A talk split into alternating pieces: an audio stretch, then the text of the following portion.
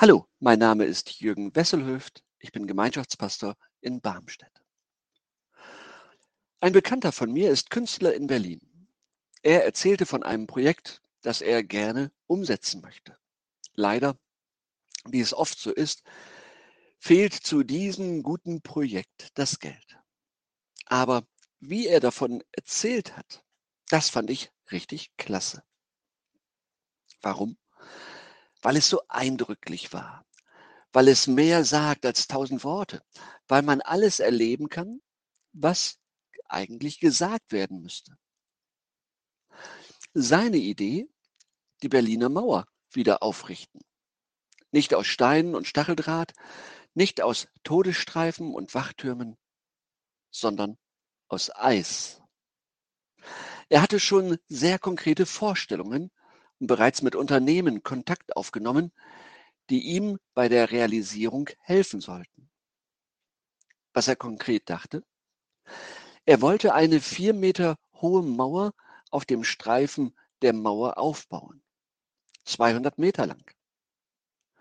Und er beschrieb es sehr, sehr deutlich.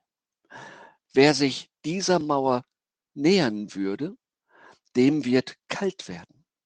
Wer ganz nahe ist und sich dort länger vor der Mauer aufhält, dem wird eiskalt. Und er erzählte sein Erleben in der DDR so, wie er die staatliche Seite erlebt hat. Eiskalt, Vorschriften, Angst, Verhinderung.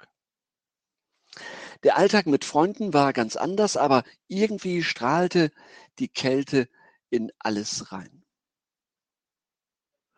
Er hatte schon errechnen lassen, dass im Frühjahr diese Mauer circa vier Tage stehen bleiben würde. Und auch das hat er gedeutet, dieses Abschmelzen, diesen Zusammenbruch. Man hätte daraus echt etwas machen können. Aber das liebe Geld. Ich fand die Idee so faszinierend und habe sie 15 Jahre lang nicht vergessen. Natürlich habe ich zunächst an ein Wort gedacht, mit meinem Gott kann ich über Mauern springen. Aber ein anderer Gedanke war mir näher.